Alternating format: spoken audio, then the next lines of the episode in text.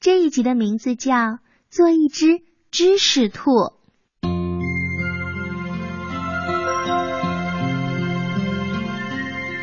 一到冬天，歪歪兔和小驴就迎来了清闲的时光。歪歪兔可不想每天都在家里闲着，他买了一份报纸，翻看上面的招聘启事，帮金丝猴卖奶糖，每天三枚银币，可以白吃奶糖；帮松鼠炒开口松子，每天两枚银币，可以白吃松子；帮大灰熊穿糖葫芦。每天一枚银币，可以白吃糖葫芦。这么多的好工作，选哪个呢？帮金丝猴卖奶糖，挣钱最多了，而且奶糖也是自己爱吃的。歪歪兔就打算去帮金丝猴卖奶糖了，并把这个想法告诉了小驴。可是小驴却说：“嘿，歪歪兔，别光想着挣钱。”我们应该多读点书。读书，歪歪兔嚷嚷道：“嘿，那我每天少了三枚银币，还有很多白吃的奶糖，划不来，划不来。你就知道算小账。”小驴摆摆耳朵说：“你知道吗？读书可以获得知识，读与自己专业相关的书，还能赚大钱呢。”小驴一边说一边举例子：“你看，小象的花卖得好，那是因为他看了有关花语的书，能够根据顾客的身份和意图，帮他们选择合适的花。每种花代表的含义是不一样的，送错了就要闹笑话。”歪歪兔点了点头。你再看看老牛。他做的风铃为什么声音那么好听？那是因为他看了好多乐器方面的书。风铃也算乐器呀？歪歪兔不禁睁大了眼睛。当然算了，风铃是风演奏的乐器。小驴说话的语气就像是一个诗人。可是读书不光要花时间。还需要钱呢，歪歪兔还是有些顾虑。可小驴说：“读书花的钱和时间都是一次性的，但是你学到的东西会跟着你一辈子呀。”歪歪兔觉得小驴说的听起来有那么一点道理呢。嗯，好吧，从今以后我读的书。要超过小象和老牛的总和。嗯，这样才对。小驴说：“我要出门一段时间，回来之后，我希望看到你成为一只知识兔。”从这一天开始，歪歪兔每天都去书店买书了。这一试才知道，歪歪兔还真是爱读书呢，时而看得哈哈大笑。时而又眉头紧锁，专业的书看累了，就换一本轻松有趣的童话书。不得不说，歪歪兔看书真是神速。没过多久，他的小书架上就放不下那么多书了。歪歪兔不得不卖掉一部分书，可是书买的时候很贵，卖的时候却只能当废品了。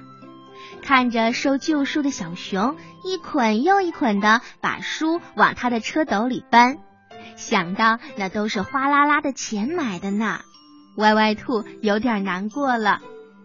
没看见什么收益，买书的钱却花了我一大半的积蓄。这个时候，小驴从外面回来了。嘿，歪歪兔，你怎么有这么多的书要卖呀？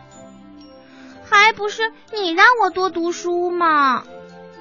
那你也不能这么便宜卖呀！你可以租书读啊，买一本书的钱足够你租几十本了，还省得在家里占地方。于是歪歪兔就和小驴去镇上的图书馆办了借书证，抱了一大堆的书回来。除了童话，他们还借了《怎么种才能让胡萝卜大过天》《卷心菜卷呀卷》这些种菜的书。别说图书馆里的这些书呀，书店还真没有呢。一整个冬天，歪歪兔都在读书。窗外飘着小雪花，可歪歪兔的屋子里呀，却是静悄悄的。他正在看书呢。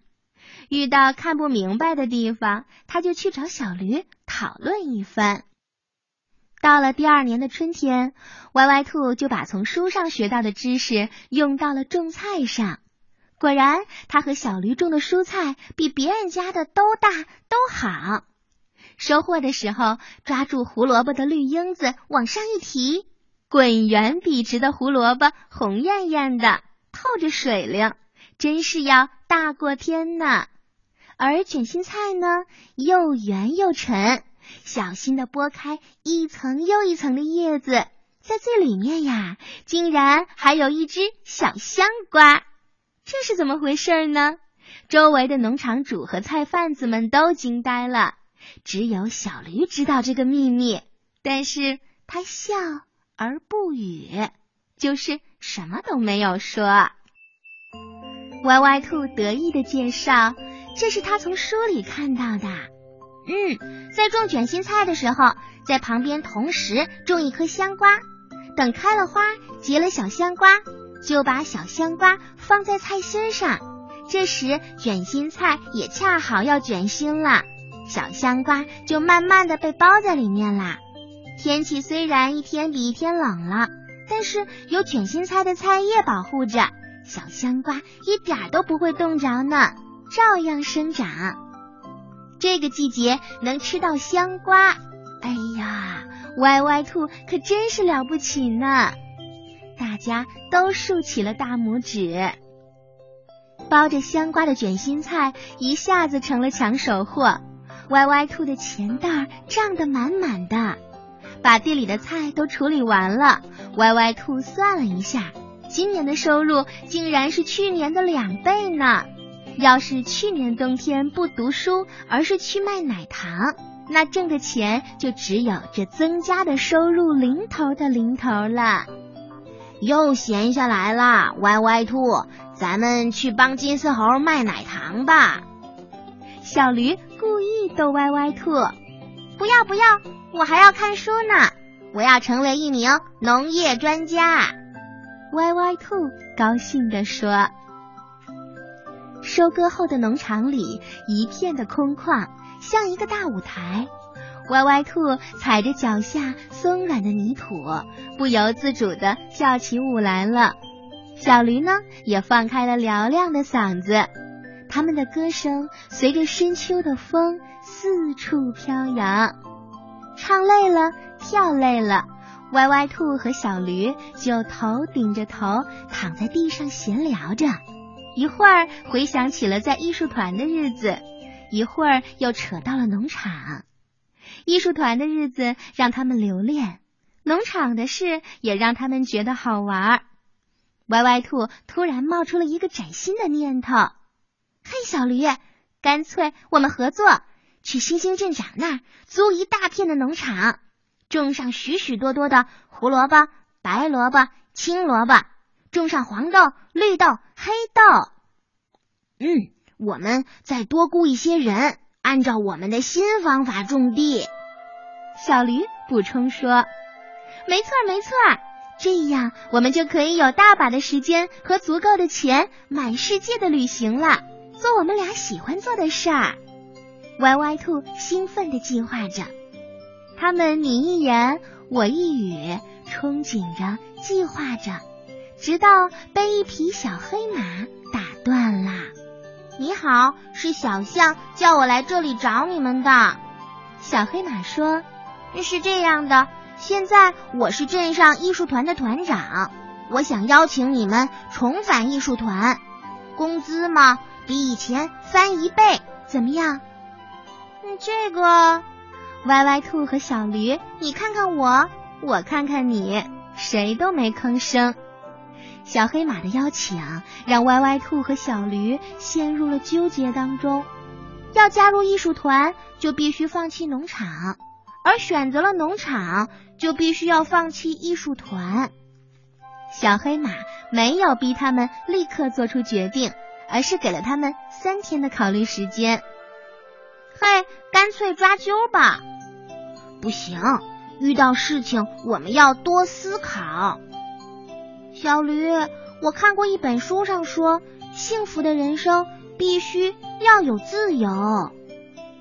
对，我想我们应该知道自己的选择了。